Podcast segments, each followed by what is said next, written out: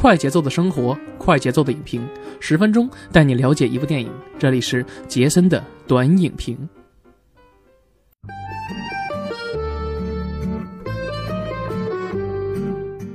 哎呦不错，大家好，我是麻辣电台台长杰森啊，又到了周六了。那么今天呢，给大家继续带来我们这个双旦档期啊，也就是这个圣诞和元旦档期的电影。那么这一次呢，跟大家聊一聊我们之前啊，在这个。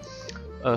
中国版复仇者联盟里边，也就是我们这个功夫联盟里边，跟大家说过的这个电影叫什么呢？呃，我们一直所万众期待的这个云南虫谷啊，终于上映了。我现在呢是在十二月二十九号的晚上给大家录制这个节目啊。我看完之后呢。哎，不知道应该怎么说这个片子。首先，这个片子我我想给它打一个五分啊。这个片子是我觉得可能我们这个做节目历史以来最低的一个分数啊。那我们先说一下这个片子，其实它的主要阵容、演出方面的阵容吧。好，我们先说一下的话，导演是飞行，那么剩下的话就是一些新人了啊。主要有什么呢？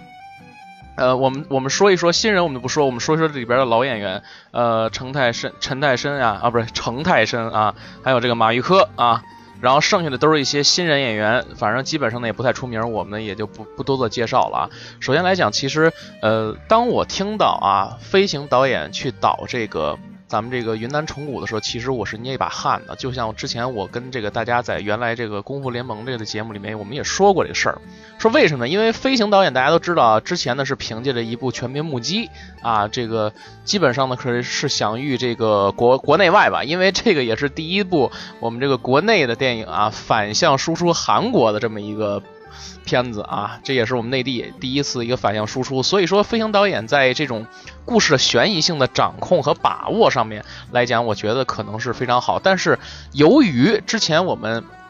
在看这个片子之前，我们大概在半年之前，他泄露一些宣传物料里面都没有泄露这个演员的正脸儿，还有这个呃一些其他的一些详细的这个演员的信息，他只是给大家展示的是他这里边的一些特效方面啊。所以我们再说说这特效吧。其实特效来讲的话，怎么说呢？呃，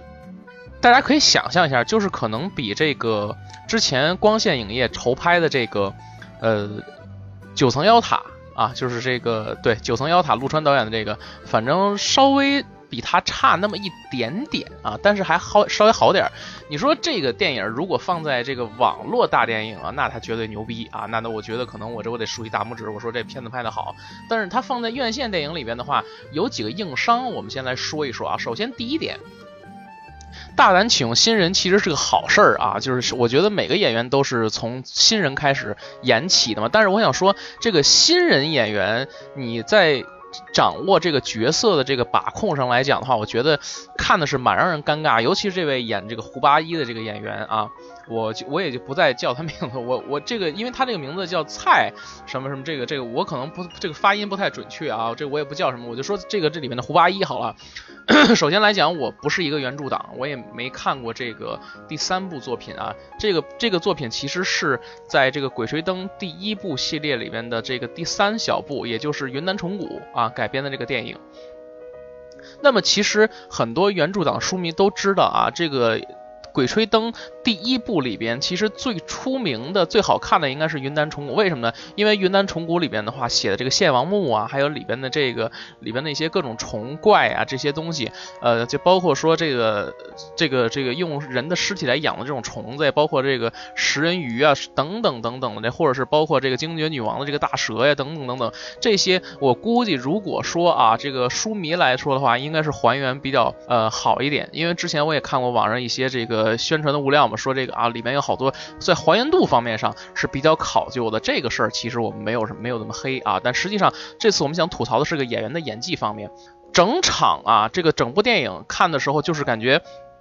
完全都是在靠这两个老演员，这个陈泰琛他饰演的孙教授，还有这个马玉科饰演的这个呃大金牙。啊，我们就是来撑这个场面，基本上老演员在带着走。你会发现，虽然两位演员是配角，但是他们的戏份一点儿都不比说这几个主演说要来的更加的精彩啊，真的是这样。我们我们说一下胡八一这事儿。首先，这个片子啊，云南虫谷对吧？他们。为什么要来云南虫谷？是因为他在精绝古城的时候去完之后，身上起了一个神秘的一个咒印啊，这个咒印其实是这个精绝女王的诅咒，所以说他后来他们到了龙岭迷窟呢，以至于到达龙岭迷窟之后，然后又发生了这个事儿啊，云南虫谷他们要找这个什么呀？找这个穆天珠。啊，找这个穆天珠，然后呢，要破解他身上的诅咒，必须要找到这个穆天珠。但是他们得到一个口诀，什么彩云之南呀，藏龙之巅，就说明啊，这个穆天珠啊就在这个云南，所以他们要去云南去找这个穆天珠来解开这个身上的这个迷咒啊，大概是这样的一个故事啊。那么这个影片开始的时候呢，也大概用了那么几分钟的时间，给大家这个龙岭迷窟前情前情回顾了一下啊。首先我不知道。飞行导演他肯定是要拍《龙岭迷窟》，但是我不知道这个片子是不是套拍的啊，还是怎么样？反正里边有龙龙岭迷窟的一些这个戏份啊在里面，但是呢，可能是就做一个类似于像伪预预告片儿似的这个东西啊，反正就是这么一弄，弄完成之后给大家弄成一个就是这样一个故事往下顺，看到这个陈瞎子啊，陈瞎子以及怎么怎么样，这个故事基本大概一个这样的一个故事脉络在里边啊。呃，我们先说一下这个片子。到有一场戏，我记得印象特别深刻，就是胡八一一行人来到云南之后，他们这个带这个被这个向导孔雀啊带到这个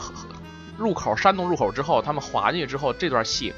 在山洞遇险之后，他们冲出山洞那一瞬间的时候啊，呃，这个筏子冲出那个山洞，其实是一个什么呀？是一个瀑布。一帮人下去之后，就是这个镜头给了一个胡八一这个特写。胡八一当时这个表情来讲，就是让人看着就是那么不自然，就是表现的让人看着以后就是感觉一头雾水的感觉。就是你可以看其他演员他们在表演方面上就感觉那个什么，但是现在我们看胡八一这越看越不对劲儿，因为可能也是先入为主的原因嘛。但是我们再结合一下原著，因为第一部《精绝古城》我是看过的，包括说。看靳东版本也好，或者是看这个呃我们之前看的这个网剧啊《精绝古城》也好，还是看之前黄皮子坟这个呃这个阮经天演的也好，还有就是这个什么呢？看这个九层妖塔啊，这个赵又廷演的这版本也好，我们都知道，其实胡八一是一个知识青年下乡啊插队，之前当过兵啊走南闯北这么一个人，所以说到这个云南虫谷这一块的时候，怎么也得是三十多快四十这么一个人吧，是吧？就是说你找一个。这样一个演员，年轻演员来演的话，首先来讲年龄啊，我们首先要更贴近于人物，是吧？你说你二十多岁演一个三十多岁，这个没有问题。但是你人物化妆的形象来讲的话，明显你就看出这个人虽然说长头发啊，你就弄着胡子，但是你明显看出人就有一种。缺少一种生活的沧桑和历练，就是没有那种对比像靳东那种演出那种沧桑和历练的感觉。咱就说把这两个网剧版本抛开不提，咱们就说这个《寻龙诀》这个片子，你会看到这个陈坤演的这个啊，就是陈坤演的这个版本，其实就是这样，就有一种这种感觉在里面，就你会发现。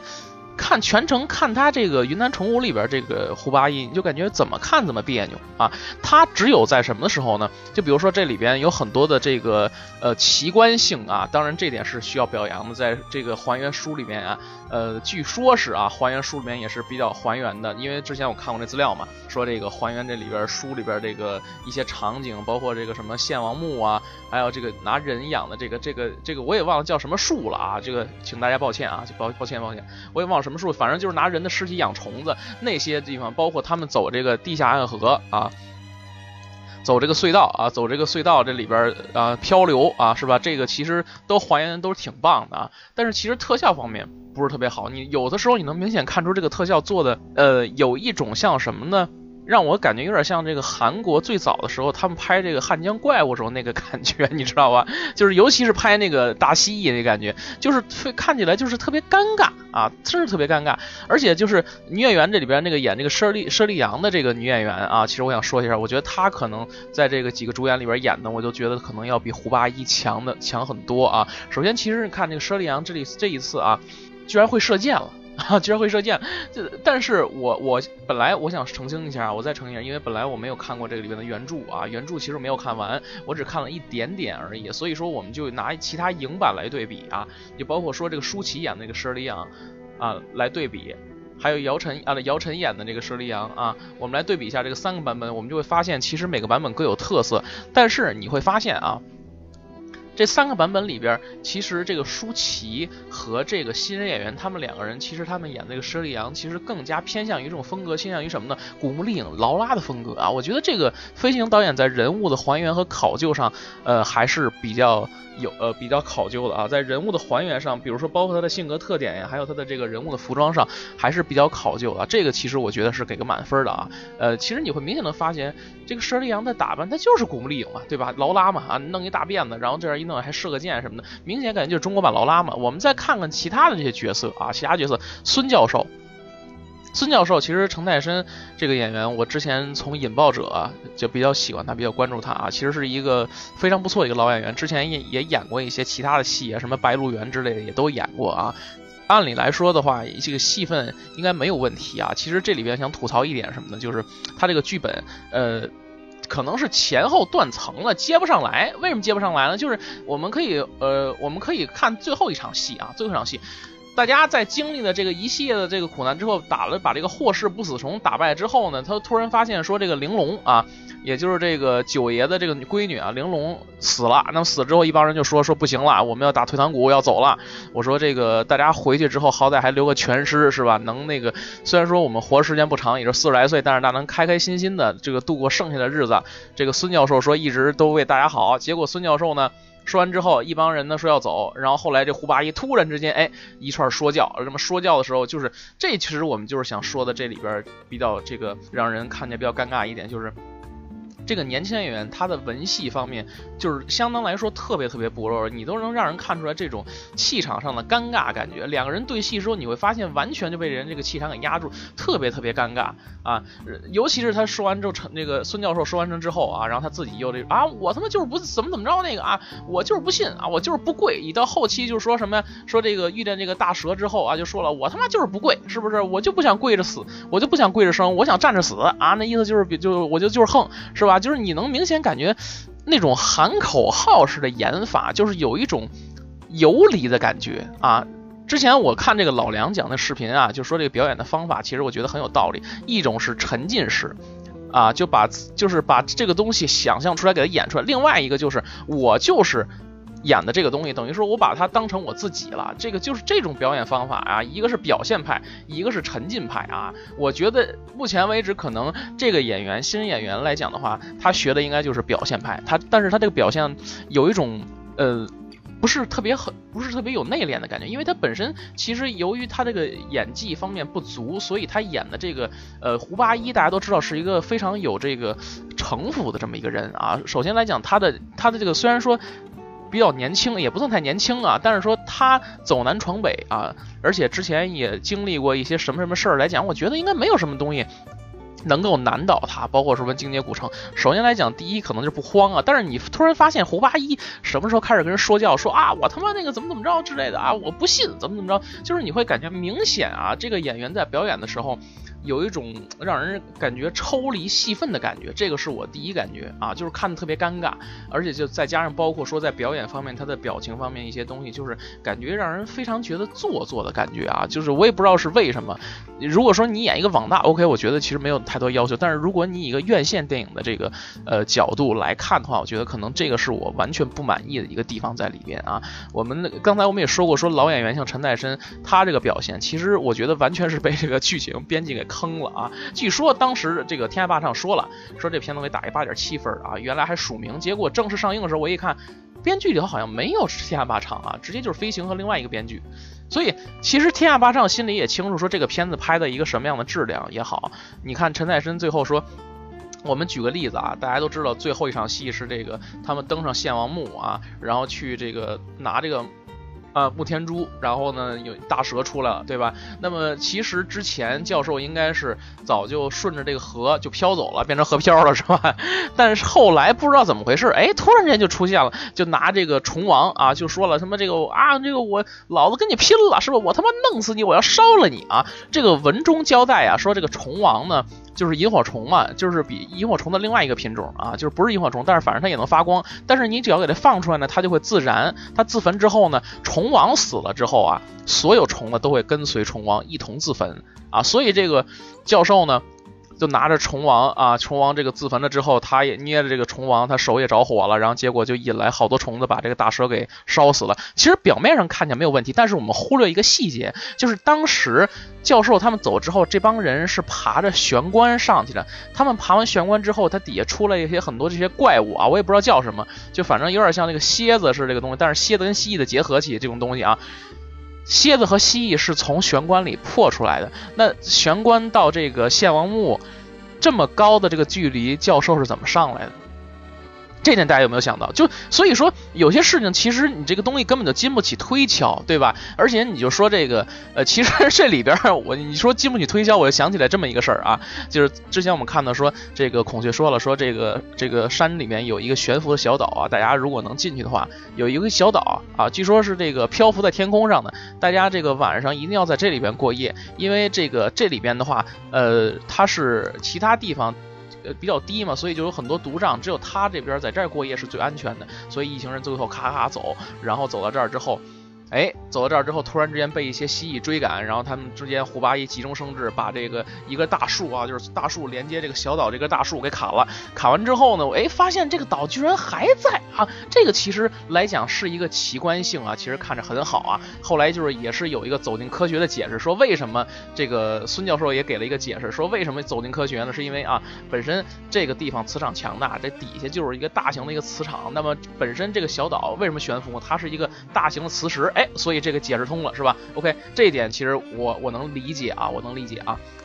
那么另外，其实更加玄幻的一点在于哪儿？就在于说这个小岛里面啊，根据白天啊，就二天二一天二十四小时啊，它这能过四个节气是吧？能过春夏秋冬啊。比如说早上就是春天啊，中午就是中午呢就是夏天啊，然后下午呢就是这个秋天啊，秋高气爽。晚上呢，等到深夜的时候，哎，就冻上了，哎。这个时候你就看吧，哎，前脚来说，哎，这几个人还过着夏天呢啊，然后这个从那河里游泳，然后后脚呢，直接就到什么呀，严寒了。这几个哥们从那钻出来，他们好像什么都没带啊，我记着好像也没有带什么被褥啊，也不知道在哪睡的。你说，就算第二天早上起来镜头交代说他们睡在这个花里边啊来讲的话，那这晚上这个严寒也能把他们冻死吧？就说不冻死也冻够呛吧？就是你很多地方。经不起推敲啊，真的是经不起推敲。就是他的一些编剧上的一些漏洞也好，就是可能我觉得他们就是尽给尽，就是想更多的在有限的时间之内给观众们就是描绘出一些书中更多奇观上的东西。但是有些东西你仔细想想，其实不太符合逻辑性。啊，真的是不太符合逻辑性，而且再加上一些就是新人演员之间可能是演的也紧张或者怎么样，就是他可也可能是自身本身他的这个戏啊经验也不足，所以导致他这个表演之后啊，你会看到这个东西演的非常非常尴尬，完全靠这两位老演员在带啊，一个就是马玉科啊，还有一个就是陈泰申，两个马玉科的这个配角，你看就比如说，哎，这个咱们下去一块儿，这个老胡走，咱们下去游个泳去吧，说这个怎么着啊？是不是你们好色？这个啊，就是你看，就明显感觉这两人对手戏在对。台词的时候，就是这种游离感和抽离感来讲的话，就是这个非常明显。他们在好几场戏的时候都是一样，但是其实还是有有一点值得表扬，就是什么？这个新演员在打这个动作戏的时候呢，还是值得表扬的啊，还是值得表扬。动作戏上反正是没得说，但是文戏上我觉得还是要加强啊。这个还有一个这个啊，其实说到这儿呢。我们再说一个插曲啊，就是这个电影最后结尾，他还要拍一个下一部啊，《昆仑神功》，估计是啊，为什么呢？因为其实这个一系列啊，等于说《鬼吹灯》这个系列的这个第一部《精绝古城》，然后《龙岭迷窟》、《云南虫谷》和这个《昆仑神功》这一系列啊，其实它都属于什么呢？都属于这个梦想者。啊，梦想者得到版权之后呢，后来又跟咱们这一开始啊，跟这个中影合作，也然后乐视出品嘛，合作了一个什么呢？合作了一个这个陆川导演的这个九层妖塔。那么剩下这三部曲，其实他们分给了光线影业，也就是后来飞行导演要导的这三部曲。那么首先第一部要导什么呢？呃，第一部要导的就是我们刚才所说的这个。龙岭迷窟、云南虫谷和昆仑神宫。那云南虫谷既然拍完了，那我觉得可能龙岭迷窟呢也在制作中，或者说有有我理有理由相信它可能也是套拍的，因为云南虫谷里边也是有了这个龙岭迷窟在这其中的一个片段嘛。其实这些都有可能啊，这些事儿咱们也不说什么了。包括说这次在云南成功里最后的呃一个片段啊，大家都找到这个呃珠子嘛啊是吧？木天珠，然后最后说破解这个东西，说走哥几个，咱们明天启程，然后再接着出发。哎，这个时候就给这个景就弄到一个雪山，这就是昆仑山，然后下一个赶紧就没了啊，基本上连个彩蛋都没有，就赶紧就没了啊。所以说这其实也也什么呢？也说明了这个飞行导演在大场面的掌控上来讲还是经验不足。我其实我们想想之前这个乌尔善导演在拍这个《寻龙诀》的时候，它确实是打磨了很长时间，下了很大的功夫，包括说特效方面，其实做的也是非常好。就是你会发现它这个特效看的是一种享受，非常华丽。但是我们反观再看云南虫谷这里边，你你就看这云南虫谷里边这个花草啊，你看一种非常廉价的特效感觉。这种廉价的特效感觉，其实往往在一种低成本、低成本啊，这种这种呃院线电影或者是这种网大里边经常常见。但是你说像这种院线电影，而且是这种万众期待的这种鬼吹灯电影，我觉得这种低级错误应该不应该犯的。而且其次是光线影业出品的，而华谊兄弟也是有这个参与的这个东西啊。我觉得所以说，而且是王中军、王中磊也是担任出品人，所以说我觉得这个。这个东西我觉得应该是不会呃轻易犯那种错误，但是没想到这一次表现的确实不佳啊，确实不佳。那我们继续说一句这个版权问题啊。那么我们刚才说过啊，这个梦想者把这个版权其实分给了三大块，一个一大块就是精绝古城，这个呢就是当时呢陆川拍了一个九层妖塔，还有这个九层妖塔二啊，就弄了一个要打外星人是吧？七四九局这事儿。接下来呢，剩下那三部曲啊，包括说什么呢？第一部里边的这个龙岭迷窟、云南虫谷，还有咱们的这个最后的昆仑神宫，给了这个光线，那光线要跟这个华谊合作，然后找飞行导演去拍这三部。那剩下的话就是，呃，还有一个什么呢？我们的这个。之前我们看这个企鹅影业啊，就是这个企鹅影业拍的这两部网剧，一个是靳东演的《精绝古城》，呃，还有一个是什么呢？黄皮子坟啊，黄皮子坟，这个就是这个孔笙导演去拍的这个片子啊，这个这个网剧这一系列的这戏呢，就是梦想者戏啊，其实我们可以说是光线戏或者乐视戏都可以啊，都是可以。那么接下来剩下的后半部分啊，也就是第二部，呃。从第二部开始，这个《鬼吹灯》第二部就包括什么黄皮子坟呀，什么南海归墟啊，什么怒晴湘西呀，还有这个巫峡关山这几部里边给万达了啊。所以说万达根据这几部里的后半部呢也好，跟黄皮子坟呢，呃，反正结合乱七八糟的拍了一《寻龙诀》，也是跟光线影业合作，还有华谊兄弟出品，然后呢找乌尔善导演去拍这个东西啊。万达影业，然后其实万达影业后续呢还会要拍其他片，但是保留这人物的设定。也就是说呢，很可能还是陈坤，还有这个黄渤、舒淇的铁三角。但是呢，乌尔善应该不会再拍了，他就去这个十年磨一剑拍这封神去了啊。就是我我其实我也挺蛮期待封神传奇的。那接下来的话，网剧其实万达也是分给了这个企鹅影业一些东西啊。就比如说我们之前说的黄皮子坟，这个阮经天导演的啊，不是阮经天拍的啊，这个主演的。那么也然后还有这个，嗯，还有这个其他的要。要马上要在明年要上映的啊，其实哎也是今年啊，因为什么呢？二零一九年了，但是我们录制时间呢是二零一八年，所以我们得说什么呢？今年啊，也就是二零一九年，大家能看到的这个，马上看到《巫峡关山》啊啊，潘粤明主演的这个《巫峡关山》啊，演那个鹧鸪哨嘛，是吧？《巫峡关山》还有这几部网剧啊，还是值得期待的。反正最后来讲的话，这个几个大 IP。啊，这个归属问题它也是一个谜啊，也是一个谜。反正就是基本上老是呃官司缠身嘛，老是在打架，所以要说这个怎么着，说这个版权怎么样，这个版权又怎么样？其实我觉得，呃，大家其实可以想象一下，如果说版权分在一起的话，我觉得其实也未必是一件好事儿啊，因为其实有竞争的话，会更加能促使说电影人能够更加的去深度打磨这个片子去拍。把这个东西去拍好，尤其是这些东西，我觉得之前大家老觉得说这个国内啊拍不出这种奇幻冒险大片，就比如说像这个呃。好莱坞的印第安纳琼斯系列啊，像这种的这个夺宝奇兵啊，或者什么的这个，其实什么什么这个魔域什么迷窟啊这些的这些片子啊来讲，还有什么包括木乃伊这种这个视效大片，这种奇幻冒险的视效大片，我觉得咱们中国其实也能拍，就比如包括像这种《盗墓笔记》呀，是吧？虽然说拍的不怎么样，但咱也拍了啊。就包括这个，其实很多书迷来讲，包括我来讲的话，对这个片子期待还是蛮大的，因为。之前一五年的时候，一下给我们了两部大片啊，一个是九层妖塔，最后打外星人去了，鬼族鬼族人，据说是陆川又研究一个什么七四九局宇宙啊，是吧？就我们研究研究怎么出现这外星人的啊，这鬼族人是到底怎么出现？他不聊探墓这个事儿了啊，因为这个有明确规定不能出现盗墓这个事儿，是吧？所以我们就不说什么了。然后接下来，其实我们看这个寻龙诀也是，寻龙诀为什么说他这个故事体系能够存在，就是因为他们主观意识上没有盗墓，而是不小心踩进去的。哎，正好呢，政治最好最后正好呢又政治正确，是吧？你看这里边还有这个日军的这个。这里头原来是日军的这个什么呢？日军的这个基地，地下的一个秘密基地。但是里边一些原著小说里边的一些恐怖的一些场景啊，包括一些东西，可能这里边也是有所收敛啊。就是详细的呢，其实可以看看靳东的这个主演的这《鬼吹灯》里边，其实大家这里边都有啊，包括说黄皮子坟里边这些也都有，就是都有一些设置和梗概在里边。反正就不多说了吧啊。我觉得这个至于大家喜欢呃谁拍的啊，或怎么怎么样，我觉得大家其实口碑能够证明一切，就包括说这次的这个云南虫舞来讲，虽然说。呃，天下霸唱一开始说给他打一八点七分啊，一个分，说这个我觉得可能拍的挺好的，但实际上是不是这么回事呢？我觉得大家还是拭目以待吧，自己有空去看一看。但是这个片子其实我不是推荐大家，不太推荐大家让大家去电影院看看，因为这个片子确实拍的一般，尤其是呃，我奉劝各位书迷朋友啊，千万不要去看。容易毁你们心中的形象，尤其是胡八一这个形象来讲，真的是特别特别毁啊！就包括说胡八一在这个什么呢？这个客栈里边啊，对着这个舍舍利扬这个念诗啊，这个东西就是呃，完全就是这人设上面，包括人物上面这个表演，完全不是一个状态啊，不是一个状态。如果你看惯了之前的这个靳东版呀，或者是陈坤版呀，你再看这个胡八一，觉得完全不能够接受啊！就包括说可能以后要上映那个《龙岭迷窟》，还有这个《昆仑神功》啊。这个片这个片子啊，我觉得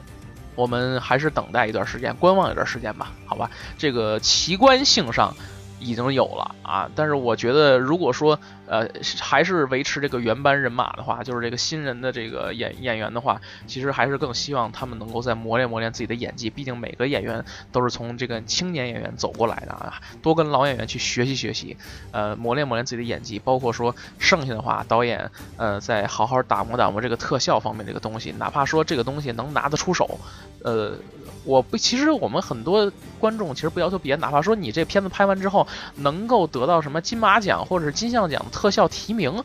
哎，这个其实也是对于你这个片子的肯定。没拍完之后，其实光顾着赚一笔快钱，什么都没有。我觉得这个片子其实拍的来讲的话，呃，其其实也就那回事儿吧。好了，本期节目呢其实就是这样，那下一节目再见，拜拜。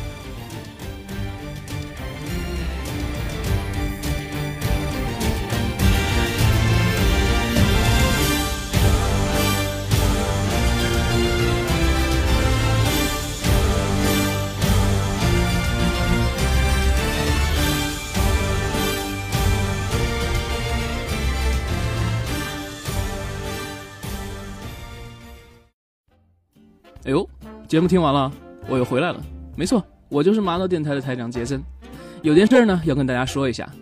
我们的知识天幕呢最近推出了拼团的全新玩法，只需要三个人呢即可拼成团。发起拼团的听友呢零元收费听节目。参与拼团的听友只需要五折即可购买，你没有听错，只需要五折哟。嗯，还有啊，博物志第一季优惠更大，只需要三折。另外，进入节目购买页面，点击拼团按钮，免费收听，就差这一步了。对了，近期还有惊喜，一块钱就可以听某神秘专栏。最近呢，准备计划上线了，你还在等什么？一定不要忘了关注干嘛电台收费专栏，我们在这里等着你。